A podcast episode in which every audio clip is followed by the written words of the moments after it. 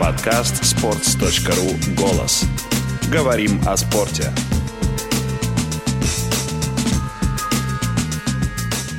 Всем привет, это подкаст sports.ru «Голос». Меня зовут Роман Мун, я разговариваю с самыми интересными людьми из э, российского спорта. Сегодняшний гость – это комментатор Кирилл Дементьев. Да, здравствуйте. Кирилл, сейчас вас многие уже воспринимают как э, комментатора Первого канала, после того, как вы поработали на, на матчах чемпионата мира, после того, как вы регулярно начали появляться у Ивана Урганта. Расскажите, пожалуйста, вкратце, как вообще в вашей жизни появилась эта история с Первым каналом? Как вам сделали предложение? Как вы, как вы на это решились? Достаточно просто Просто в какой-то момент э, история с Матч ТВ прекратилась у меня. Надо было думать о том, где дальше продолжать трудовую деятельность. Сколько футбол комментировать мне нравится. Одно из тоже из немногих, что я действительно хорошо умею делать, и поэтому как-то глупо было бы это дело прекращать. Ну и вот э, возникли переговоры, которые завершились э, тем, что я начал комментировать футбол на Первом канале. Первый матч был Россия-Турция. Первый матч Станислава Черчесова в Турции, который 0-0 закончился. Вот и с тех пор уже, получается, два с лишним года, да, я сотрудничаю с спортивной дирекцией Первого канала, когда они считают нужным, когда им нужны мои услуги, я всегда готов э, комментировать футбол. Кто вам, кто вас позвал, и были ли у вас какие-то сомнения насчет того, соглашаться ли? Позвал тогдашний руководитель спортивной дирекции mm-hmm. Николай Николаевич Малышев. Соответственно, сомнений никаких не было. Почему я должен был сомневаться? По конце концов, э, в общем, ну, называя вещи своими именами, практически любой комментатор мечтает комментировать футбол на большую аудиторию. А большая аудитория это или Первый канал, или телеканал э, Россия, соответственно. Э, в общем, я не скажу, что работа на Первом канале футбольным комментатором это там венец карьеры или всякая, всякая чепуха такого рода. Просто это принципиально другая аудитория, принципиально другой выхлоп, потому что, ну, все-таки НТВ это был камерное телевидение в первую очередь. Матч ТВ, конечно, это уже значительно более федеральная аудитория, но все-таки надо понимать, что э, первый канал это миллионы, миллионная аудитория, и, конечно, каждый человек мечтает на нее работать. Поэтому сомнений, конечно, никаких не было. Был вопрос в том, насколько мой стиль и формат окажутся соответствующими. То есть понятно, что везде свои требования. И насколько это будет э, уместно. Но раз пока работаю, значит, видимо, все нормально. Вы регулярно появляетесь в шоу Ивана Урганта. Расскажите, пожалуйста, про кастинг, как он проходил. Ну, лично ко, лично ко мне написал один из э, авторов э, программы. Соответственно, сказал, что вот э, есть идея сделать на программе «Вечерний орган» спортивную рубрику. Пока uh-huh. неизвестно, будет она или нет, но мы бы хотели попробовать вас в качестве одного из э, кандидатов на роль ведущего этой рубрики. Я пришел, поговорил сначала с коллективом, затем была индивидуальная беседа с Иваном, в рамках диалога, то есть он набрасывал различные темы, смотрел, какая будет реакция, просто пообщались. А затем была, был, была запись э, пробного выпуска абсолютно в рабочей обстановке, то есть записали программу, и затем э, была просто запись такого вот э, сегмента, как это там называется, со зрителями, то есть все абсолютно в живой обстановке. Ну, разумеется, это никуда не пошло. Внутренне пошло на стол, и, соответственно, ну вот через какой-то момент мне позвонили, сказали, что вас выбрали. Как, скажем так, продюсируется ваше появление в, в программе? Вы заранее с кем-то обговариваете, да, допустим, о чем будет речь, что, что нужно будет сказать, что нужно будет сделать? Да, есть, э, собственно, человек, который мою рубрику, условно говоря, курирует. Соответственно, мы с ним где-то там за неделю или за полторы выговариваем дату. То есть он мне звонит, говорит, что вот э, хотели бы вас видеть в такой-то такой день, в такое-то время. Соответственно, мы за пару дней, то есть за день обговариваем темы угу. и порядок. Поскольку в программе «Вечерний орган» многое построено на импровизации ведущего. Соответственно, он не знает заранее, о чем я буду говорить подробно, только только темы. И, соответственно, реагирует уже по мере э, возникновения темы. А был ли какой-то случай, э, связанный с Иваном, который вам действительно запомнился?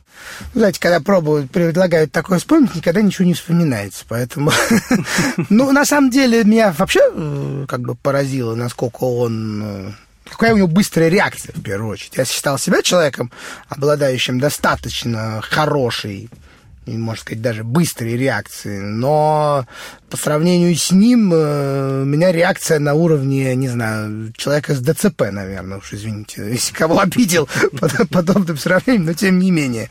То есть это просто, знаешь, насколько человек молниеносно переваривает информацию и способен выдавать за секунду действительно смешные шутки, при том, что даже понимаешь, что это происходит в режиме каждый день пять раз в неделю. То есть это поточная абсолютно штука. Соответственно, это, конечно, кроме него, я не уверен, что кто-то еще способен регулярно вот так вот сохранять и тонус, и желание быть интересным на протяжении уже скольки лет. Угу. Сейчас, вот на прошлой неделе программа «Вечерний Ургант» э, вышла в эфир в тысячный раз. Это, конечно, огромная совершенно просто история. Надо, например, понимать, что программа «Поле чудес» только недавно в тысячный раз вышла в эфир, при том, что сколько она существует, но она выходит раз в неделю. А здесь это, ну, пять раз в неделю, это, конечно, не всегда бывает. Понятно, что по праздникам там не выходит. Есть каникулы, но все равно тысяча эфиров – это абсолютно гигантская дистанция. Ну и потом, как вы понимаете, в каждом эфире бывает Иван Ургант. То есть без него этой программы нет. Соответственно, это, конечно, фантастическое умение оставаться в тонусе, в первую очередь. Вот то, что мы говорим о комментаторском тонусе, так и здесь, потому что все-таки надо понимать, что чувство юмора, оно же не безгранично. Ясно, что чем дальше, тем сложнее. Какой Иван за кадром? Мы не, не, не так часто с ним общаемся за кадром, поскольку очень занятой человек, и процесс как бы там все очень плотно, поэтому, в принципе, но шутит постоянно, это факт, да, то есть это у него в натуре, то есть человек, который, в принципе, постоянно какие-то остроты и э, шутки он так живет. То есть это не он, то, что он вот находится в эфире, это не значит, что он там сразу же меняется за кадром и становится там скучным, унылым э, или там, допустим, э, грустным человеком. Нет, в те минуты, когда доводилось с ним общаться вне эфира, то, в общем, все то же самое. Когда Юра Дудь приходил на эфир к Урганту, то он спрашивал о том, почему кастинг прошел он, а не вы. Почему ведущим рубрики «Спортивный перекур» вы выбрали Кирилла Дементьева. Значит, смотри. По-моему, вот то, с какой э, желчью ты задаешь этот вопрос, и как искривилось твое лицо, говорит ответ на вопрос, почему мы выбрали именно Кирилла. А, вот. Травоядный наш. Да, да, да, я прекрасно помню этот эфир. Меня назвали травоядным. Вам было обидно? Да, я ему более того про это даже сказал, потому что, на мой взгляд, это было не очень корректно с его стороны. Ну, то есть, может быть, он ничего плохого и не хотел сказать, я не допускаю, что просто это получилось само, но, на мой взгляд, э, с его стороны это было немножечко некрасиво. Но, с другой стороны, в конце концов, каждый волен э, по-своему в данном случае э, выражать свои мысли, тем более, что он сейчас человек супер успешный и, наверное, имеет право критиковать других. А, а он извинился перед вами за эти слова? Ну, по-своему, по-своему. Это, простите, как? Ну, то есть он э, извинился, если... Он, он извинился в том смысле, что если, бы, если мне это показалось обидным, он извиняется. Но сам он не считает, что сказал что-то плохое. Когда вы комментировали на чемпионате мира с Леонидом Слуцким, была эта суперизвестная история про Навальный футбол. И я переслушивал эту часть э, перед тем, как э, началось наше интервью, да, и там прямо слышно, как вот после этой фразы в эфире такое гробовое молчание. Такой уже играть Навальный футбол, и потребуется человек, который хорошо играет головой в штрафной. Верно, все-таки футболист немножко другого плана. Навальный играет в футбол? Ну, интересно было бы глянуть. Скажите, что вы почувствовали, когда Леонид Слуцкий э, заострил на это внимание, сказал про Навального? Ну, в основном нецензурные были мысли в голове, конечно, потому что ну, у нас, в принципе, принцип э, футбольного комментария никакой политики вообще. Ага. Соответственно, Леонид Викторович пошутил не совсем удачно, скажем так. Э, Неудачная, я не знаю, насколько эта шу- шутка была удачная по сути, она была неудачная для конкретного времени и места. Поэтому в данном случае, конечно, продолжать эту тему точно я не собирался. Тем более, что, в общем, э, мне кажется, это был вполне себе жанр в себе. Мгм. А после матча, да, вы, когда говорили с Леонидом, Вик- Леонидом Викторовичем, вы сказали ему что-то в духе, блин, вы вообще чего?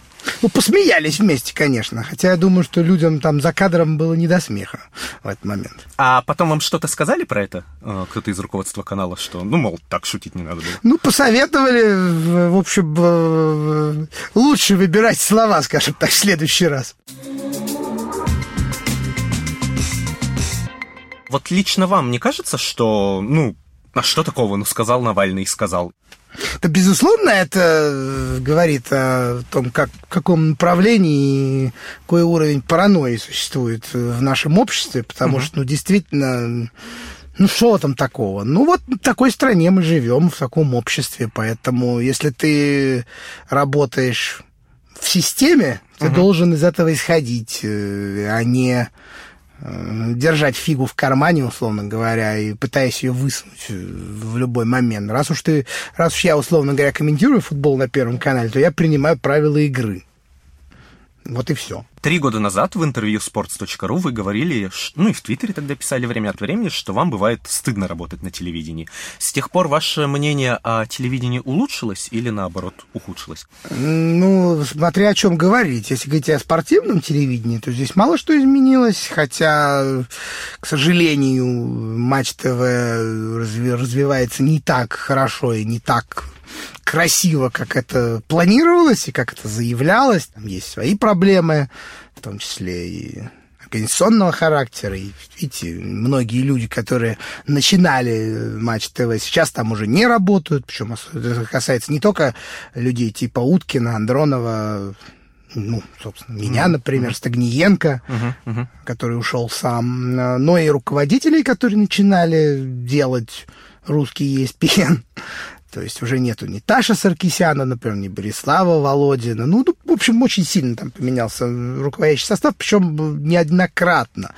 То есть, наверное, когда так часто меняется руководство, это не говорит о том, что все идет по плану. Вот. Но в целом то, что ребята там делают на матче, мои коллеги, они молодцы. Сейчас вот запустили матч премьер.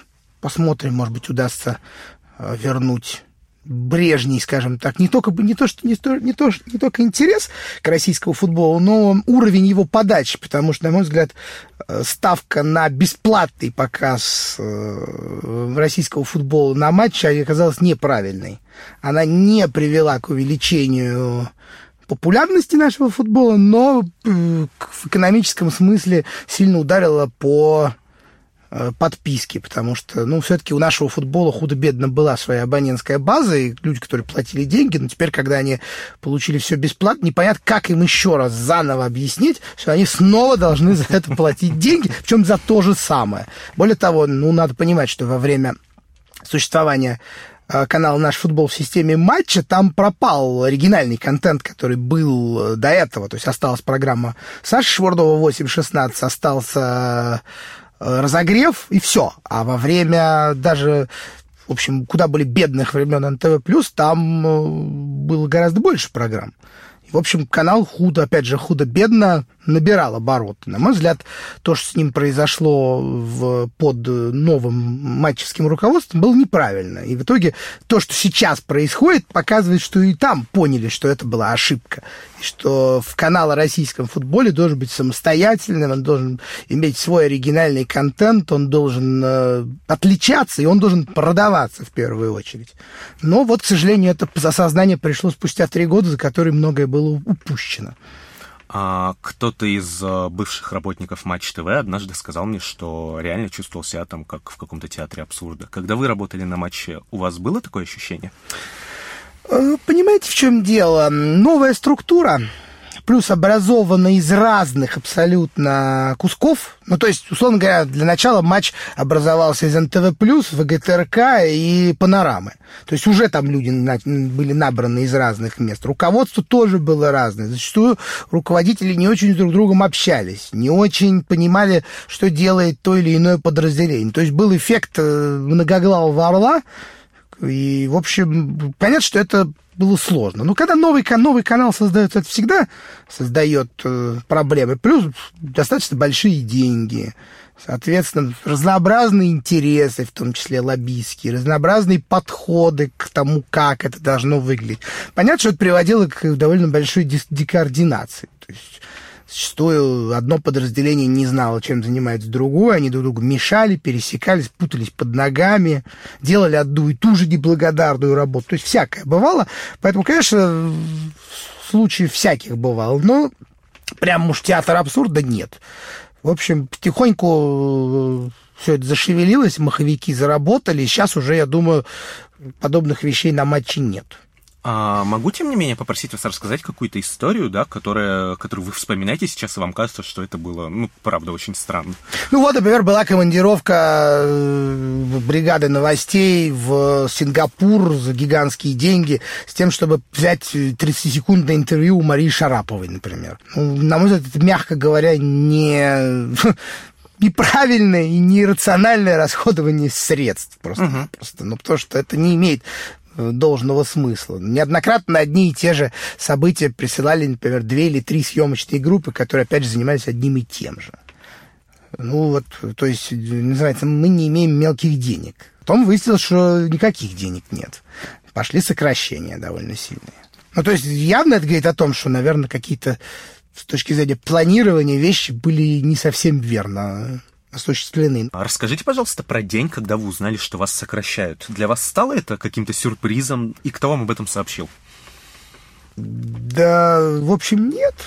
Сюрпризом уже не стало, потому что после всем известной истории с доносом, который на нас составил господин Ребеслов в на Рупостерсе, по-моему, это называлось, вот, и где мы были обвинены в антироссийской деятельности практически, то есть вот, сказать, наши шпильки и злоупотребителей под суд, это называлось, когда пошли всякие там уже комментарии депутатов э, различных, было понятно, что просто так это уже не сойдет. Но у меня... Извините, пожалуйста, а можете рассказать сначала? Я думаю, уже есть довольно много читателей, слушателей, да, которые плохо помнят эту историю. Я, уж, я уже на самом деле сам, это, сам процесс этого забыл. Был какой-то пасквиль в э, от вот этого вот юриста, который связан там с какими-то соответствующими делами, что, дескать, вот работают на Матч ТВ комментаторы, которые Россию не любят, э, конкретно Уткин, Андронов и Дементьев. Вот. И надо их немедленно с федерального канала Матч ТВ убрать, потому что они сволочи. Причем непонятно, опять же, теперь... Ну, в общем, короче говоря, обычный донос. Ну, видимо, попал в какой-то момент в нужное русло. Вот. Хотя я, например, потом на Матч ТВ работал в итоге. То есть, когда эта история улеглась, э, я еще проработал на матче э, порядка двух лет, в общем, в качестве внештатного комментатора. И э, никогда больше этот вопрос не возникал, и ушел, собственно, не ушел, а, собственно, перестал я сотрудничать с матчем вовсе ни, ни, ни по каким ни политическим моментам, а просто потому, что э, гонорар за комментарий матча стал неинтересным лично мне просто. А сколько это было? Но я не буду раскрывать финансовые в данном случае информацию, потому что это не совсем корректно по отношению к коллегам. Ну, я просто скажу так, что по сравнению с тем э, гонораром, который я получал как внештатный комментатор, условно говоря, там, допустим, в апреле 2000... какого это будет? 16 наверное, угу. 15 -го. Матч когда у нас начался?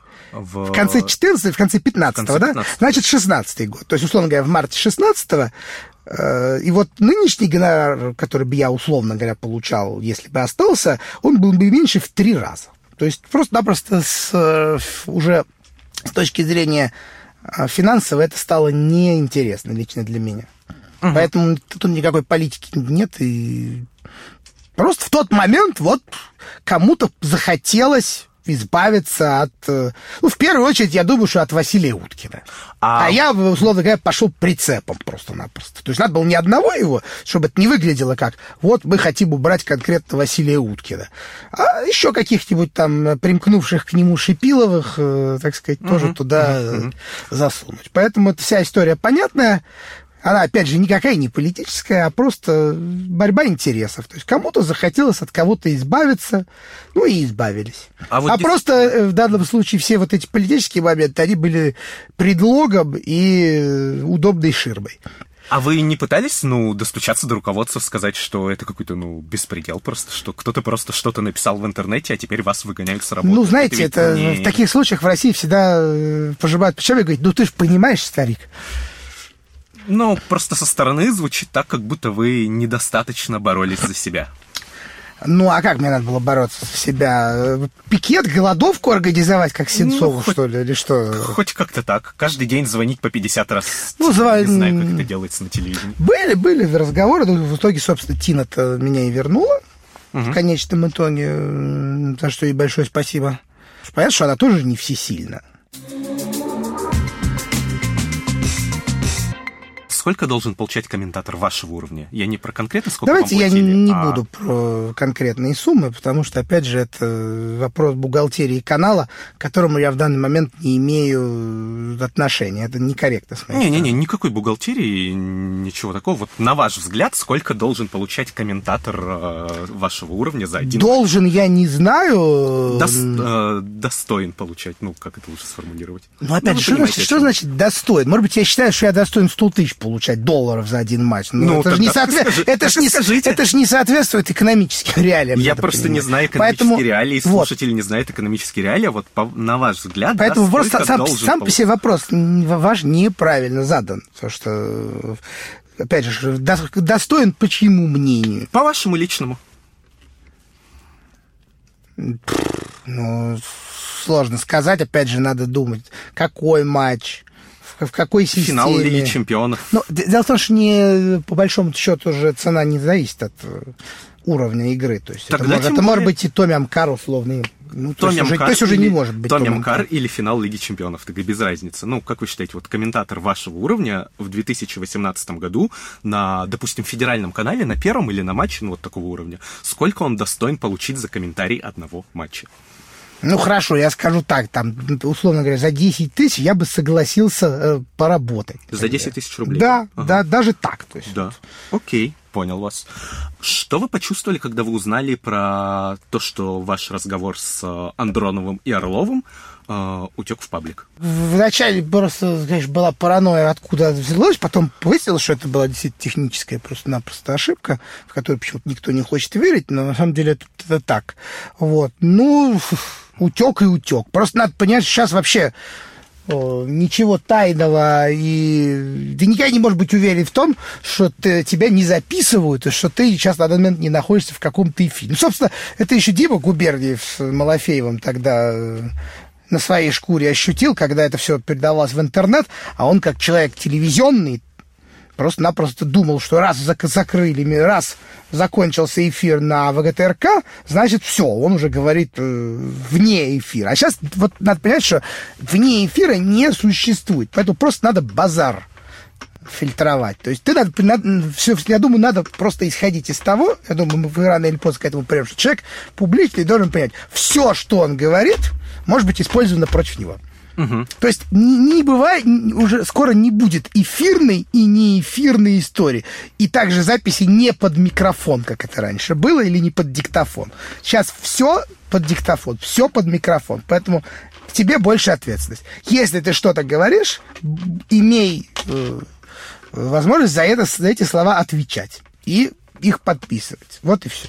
Просто когда случилась эта история, вашей первой реакцией было наехать вот на этого несчастного парня, забыл, его зовут. Да, да, да, мне это стыдно, но тогда просто все были на нервах, и никто не понимал, откуда это вышло, и кто кому чего слил. Поэтому мне, мне я могу просто, я перед ним, собственно, и извинился после этого в Твиттере, когда выяснилось, э, что он действительно абсолютно ни при чем, а просто-напросто у нас у самих это все висело, и бери не хочу. Но просто сами, сами понимаете, когда все на нервах, когда все это происходит, и не понимаешь, э, кто слил, что, как, могут быть, э, могут немножечко э, съехать с глузда. Так что нет, я этим не горжусь, но к сожалению, такая возникла ситуация. Мне стыдно, что я, не разобравшись в истории, действительно обидел человека, что вообще мне не свойственно. А почему вы тогда нервничали? То есть вы уже не работали на матче, насколько я помню? А мне было неудобно перед Геннадием Сергеевичем. Потому что так это выглядело, что мы его подставили откровенно. Вот и все. А он... Знаешь, мне в первую очередь было неудобно именно перед ним. Мне абсолютно было все равно, там, то, что мы там наговорили, это ладно, тебе больше ничего там э, не было сказано такого уж особенного, чего никто не знал. Вот. Но просто мне неудобно было конкретно перед ним. Именно поэтому собственно, и нервничал. Он, э, он действительно думал, что вы его подставили, что вы его скрытой камерой сняли? Ну, знаете, сложно сказать, что думает Геннадий Сергеевич до конца, но вроде бы он в конце понял, что... Ну, то есть он до конца все равно не разобрался в механике, потому что это довольно непросто, и ему с его все-таки бэкграундом сложно в современной, там, условно говоря, технологии, тем, как того, как контакт, условно говоря, там, пускает стримы, как вы понимаете, это мне сложно разобраться даже пора, а уж Геннадию Сергеевичу тем более. То есть, ну, он, по крайней мере, вроде бы понял, что, ну, это не наша вина, условно говоря. То есть, это не мы так хотели его привести, чтобы он э, оказался в плохой ситуации а, складывается впечатление, что у вас такое прямо стопроцентное уважение к Геннадию Сергеевичу, да, при этом, ну, вы сами прекрасно знаете, что со стороны долгое время казалось, что Геннадий Сергеевич это человек, который положительно комментирует «Зенит», потому что у него хорошие отношения с А как это, Или свя- а как его... это связано мою,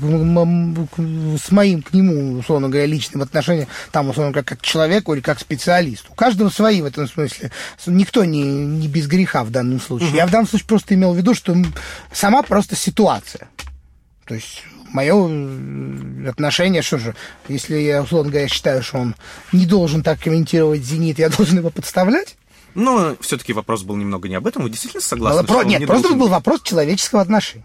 А, но ведь профессиональные качества все равно сказываются на том, как мы, на том, что мы думаем о людях. Мы ведь не можем разграничить. Не можем, но ну, тут меня в этом смысле, например, всегда огорчает, когда люди близкие достаточно и даже, условно говоря, находившиеся в дружеских отношениях, разругиваются вдрызг по политическим э, моментам. То есть вот один за это, другой за это, и все, общаться они после этого не могут. У меня есть друзья, которые не разделяют мои политические убеждения, или я не разделяю их, но это не мешает нам уважительно друг к другу относиться и прекрасно общаться. В конце концов, политические убеждения это не, не, не, не весь ты, условно говоря. Это не, не надо из этого делать трагедию. Ну да, конечно, бывают там вещи, которые невозможно, там, условно говоря, простить, там, ну, условно говоря, там, я, я не смогу дружить с человеком фашистских убеждений, например. Ну, не могу и все. Ну, то, что это, на мой взгляд, не политическое убеждение уже, а э, свинство. То есть надо это понимать. Но в рамках, скажем так, цивилизованности, в рамках цивилизованных, на мой взгляд, как раз главная проблема у нас в том, что мы не готовы признавать э, возможность взгляда отличного от нашего собственного. Какого mm-hmm. бы то ни было вообще. То есть либо так, либо ты со мной, либо ты враг. А, ну, вот, условно говоря, я себя считаю по убеждениям либералом, а главное главный принцип либерализма – это уважение к чужому мнению. Поэтому, когда я вижу, когда люди, считающиеся либералами, ведут себя абсолютно так же, как представители противоположного политического спектра, то есть тоже абсолютно нетерпимы к любому инакомыслию, я не вижу, чем они отличаются, во-первых, от своих противников, а во-вторых, самое это главное, какие же они тогда либералы? А, давайте... либерал, либерал в первую очередь человек, который уважает не только права меньшинства, а в принципе индивидуальность человека, его право на особое свое мнение и не пытается навязать это мнение другу. Вот и все. А можете привести пример, да, когда вы столкнулись вот с таким негативным, э, крайним проявлением либерализма? Негативным в каком смысле? Ну вот вы сейчас сказали, что иногда либералы, да, ведут себя как, э, ну, как люди на да, по, Послушайте практически любое особое мнение на эхо Москвы, человека, скажем так, крайне как-то у нас называется, демократического, так сказать, спектра, и вы услышите, в общем, примерно все то же самое. То есть здесь э, людей, которые действительно являются истинными либералами, у нас в стране там идет очень мало. Поэтому лично я сейчас не могу найти политическую силу, которую мне бы хотелось э, поддерживать. Мне они, в общем, все не очень симпатичны, прям скажем, все эти люди. Вы говорите, что чуть ли не самое главное это когда относятся с уважением к чужому мнению. Да. А при этом вы работаете на канале, где, ну, сами прекрасно знаете, с выражением другого мнения бывают проблемы. У вас нет какого-то внутреннего противоречия, внутреннего конфликта, да, на этот счет? Я же комментирую футбол в первую очередь. Но где? На Первом канале? Ну, я, если я поэтому и говорю, что, во-первых, все мы идем на определенный компромисс в любом случае. То есть надо принимать правила игры. Я понимаю, что если я хочу комментировать футбол, соответственно, я тоже должен какие-то, на какие-то компромиссы идти. В данном случае, поскольку, опять же, я еще раз скажу, что принцип у нас никакой политики, меня это лично устраивает. То есть от меня не требуется говорить того, чего я не в данный момент думаю, мне никто не затыкает в данном случае рот. Просто понятно, что если я начну на первый... Просто, на мой взгляд, в принципе, во время футбольного матча рассуждать о политике большого смысла не имеет. Это отдельная совершенно история. Ну, а там, условно говоря, там на какой-нибудь политический эфир я и не пойду. Зачем мне это нужно? Но опять же вы сказали, что если вы хотите комментировать футбол, да, то вот от Первого канала никуда не деться. Но есть, есть та же Сила ТВ. Я на ней работаю. Прекрасно. Есть тот же Василий Уткин, который не работает на Первом канале, поработал, но теперь не работает и, кажется, чувствует себя хорошо. Да, рад очень за Васю, кстати говоря, потому что он сейчас очень активен, очень работоспособен. Ну а то, что когда он в хорошей форме, он может быть и ярким, и интересным, и провокационным, и цитируемым, это мы и так все прекрасно знали. Как раз мне всегда было обидно, когда он в какой-то момент э, немножечко э, ушел, скажем так, от этой своей ипостаси, и в том числе и по состоянию здоровья. Сейчас, фу-фу, у него все хорошо, и действительно, ну, другое дело, что все равно это немножко другой жанр. Он работает в данном случае с собой. Во-первых, мне с собой работать сложнее, потому что у меня нет такого авторитета и такого, ну, даже такой, я бы сказал, полугениальности, которая есть у Васи, это раз. А во-вторых, мне реально очень нравится комментировать футбол. Это то, что я люблю, то, что по-прежнему у меня хорошо получается. А, поэтому в данном случае Поэтому Сила ТВ, это, да. Сила ТВ это прекрасно. Но я, я, например, до чемпионата мира по футболу не работал комментатором ни на одном крупном футбольном турнире, потому что мне как бы уже, в общем, ну, ну я в профессии с 2002 года, то есть уже сколько, 15 лишним лет. Понятно, что мне хотелось поработать, в том числе и сборную России, и лучшие Евро... сборные мира. Ну и потом сам все работали на чемпионате мира, да еще и в России. Это было невероятное совершенно ощущение. Это то, ради чего стоило действительно работать. Это было очень круто. И я счастлив, что мне удалось ага, работать. Ага, Поэтому ага. мне, ну, ну, соответственно, а как где еще комментировать э, матч чемпионата мира по футболу? Ну, смотрите, Кирилл, я вот к чему. То есть вы сейчас сами сказали, что вы человек либеральных взглядов. А, мне кажется, человек либеральных взглядов не может не испытывать каких-то угрызений совести, что ли, даже работая на Первом канале. Не а, согласен с вами. Такое? Угрожение совести нужно чувствовать за свои поступки. А чьи это поступки? А мне стыдиться нечего. Я не, не говорил ничего и не делал ничего такого, за что мне было бы стыдно в данном случае. А почему я должен стыдиться? Вы работаете на канале, где нет свободы слова, где она сознательно подавляется. Ну, это, во-первых, ваше мнение, а во-вторых, э, лично мою свободу слова в рамках футбольной трансляции никто не подавляет. То есть э, для вас нет никакого конфликта в том, что вы либерал, работающий на Первом канале, получающий деньги от Первого канала? В данном случае нет, но это компромисс.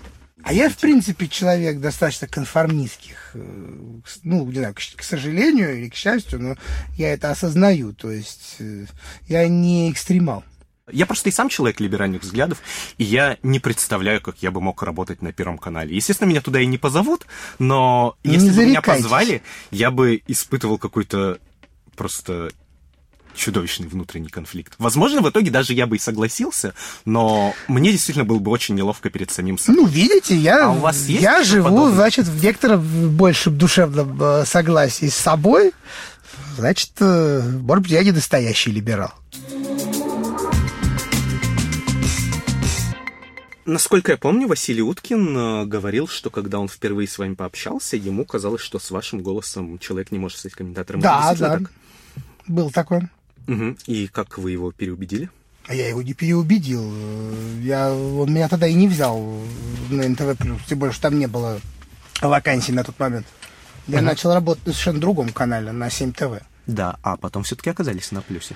Но фу, все же меняются. Видимо, тому же Васе показалось, что его первое мнение было не совсем точным, наверное. Но это надо у него спросить, но... Видимо, он решил, что из голоса даже нестандартного не является препятствием. А вы можете вот прямо таким низким голосом что-то сказать? Нет, не могу, потому что... А как я скажу низким? Мне для этого сколько надо? Пачку сигарет выкурить? Я не курю. Ага, окей. А, и опять же про Василия, насколько я понимаю, у вас сейчас с ним отличные отношения, при этом, ну, мы все прекрасно знаем, что это бывает сложно. А, как вы думаете, почему вот вы за все эти годы с ним не рассорились? В отличие от многих ваших коллег. Я не могу сказать, что у нас с ним прям близкие отношения, у нас приятельские отношения. То есть, э, э, именно, может быть, поэтому мы и не рассорились, что я в том числе не, не был в его самом близком круге никогда, э, да и не ставился в такую цель. Просто у нас с ним уважительные, взаимно приятельские отношения, которые действительно остаются ровными в течение последних лет, и я ими дорожу. А вы ссорились когда-нибудь с ним? Ну, так Конечно, серьезно, Помимо кон- той истории с футбольным клубом и новой газетой. Простите, а что Это когда вы, ну, когда вы помните в эфире футбольного клуба, да, а, зачитали вот этот... А, да, да, я просто, да. не, Это я просто не история, помнил, да. что это А вот новая газета. А мы с ним тогда не спорили, не ссорились, он, наоборот, меня тогда поддержал. Но отстранил. Но это было не его решение, он не был э, руководителем канала, там был- были люди выше его находившиеся. Он просто писал в конференции тогда, что это хулиганский поступок. Ну, да, да, он э, должен был так сказать, и, в общем, отчасти он был прав, но он меня в той истории поддержал. Окей, а был ли когда-либо момент, когда вы с ним ссорились? Потому что, мне кажется, у любого комментатора... Ну, любого- конечно, рабочих историй было множество, но А, просто их не было таких, которые потом бы, на, ну, поругались, и на следующий день общались нормально. То есть в этом смысле. А из-за чего, например, вы ругались? Не знаю, Ну, из-за ну, того, что лучше Барселона или Реал? Нет, или что? ну, рабочие же моменты бывают. Ну, там, условно говоря, там, не назначили тебя на какую-то трансляцию, ну, которую ты хотел, ты там это мог высказать, там, например. Или он бы остался недоволен, там, работой, условно говоря. Я, например, посчитал, что это не так. Но это абсолютно нормальные взаимоотношения начальника и подчиненного. Там никогда не бывает э, все, всего нормально. Но у нас не было такой истории, чтобы мы прям вот разругались надолго, и не общались. Нет, просто, ну, какие-то были недомолвки, где-то бы- была обида там у кого-то, где-то было, было раздражение, но это рабочие моменты, это не влияло на дальнейшее общение и на дальнейшие взаимоотношения. Мгм. А, а как вы думаете, почему люди с ним ругаются так часто?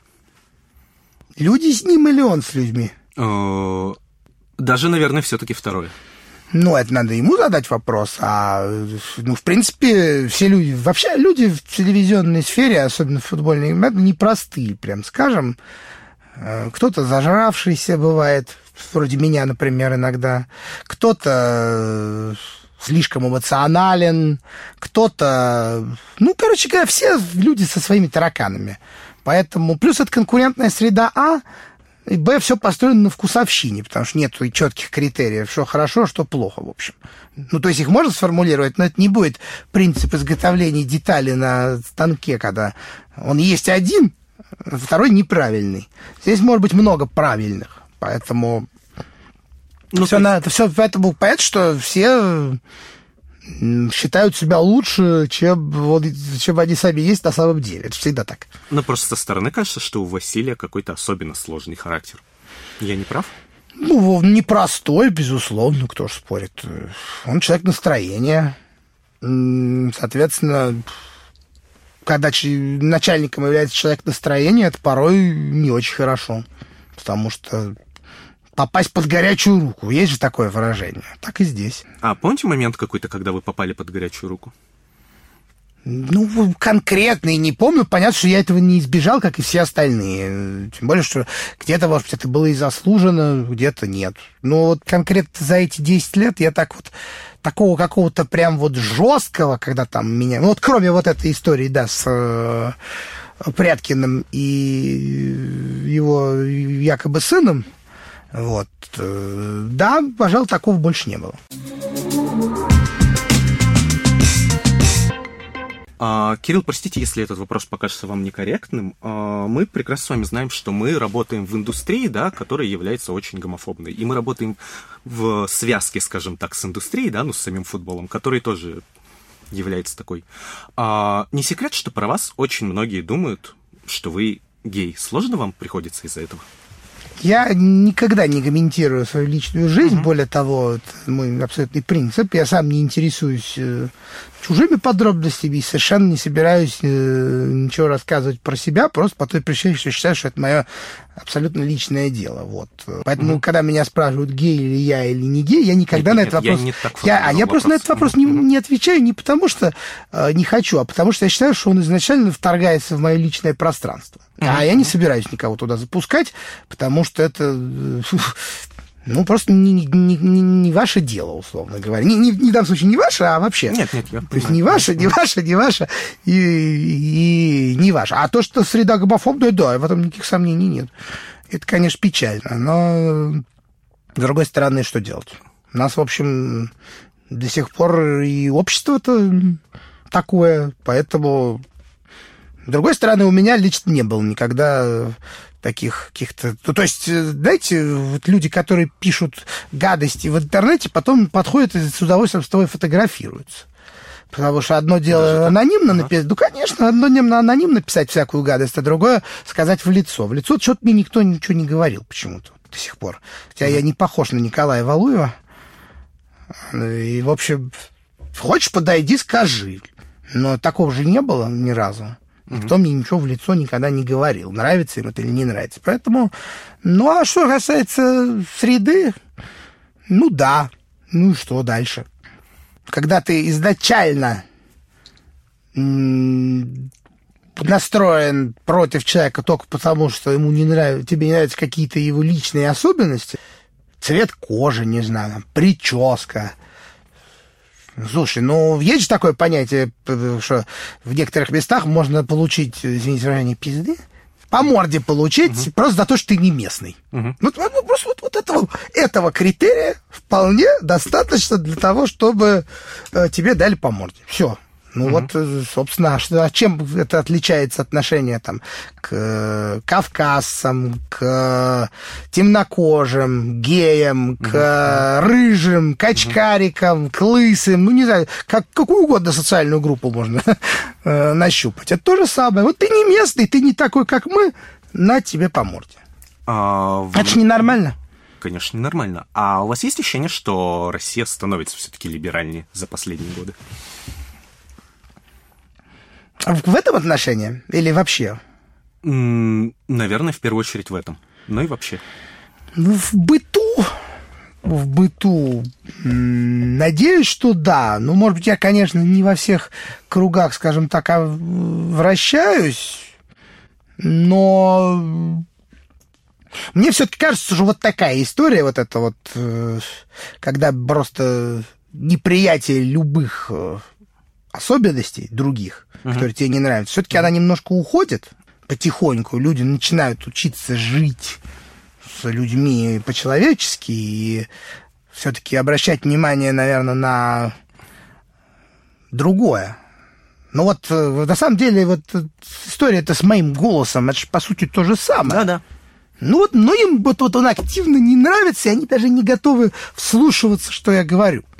Это же тоже в какой-то степени, э, ну, не в данном случае не гомофобия, а как в голософобия. А скажите, когда вышло вот это интервью на Евроспорте Тимура Дагуева, как-то вам, ну, оно как-то осложнило вам жизнь? Да нет, вот э, недавно в Твиттере, э, так сказать, знаете, есть такой мерзкий достаточно персонаж, который договорными матчами занимается. Помню, кого зовут?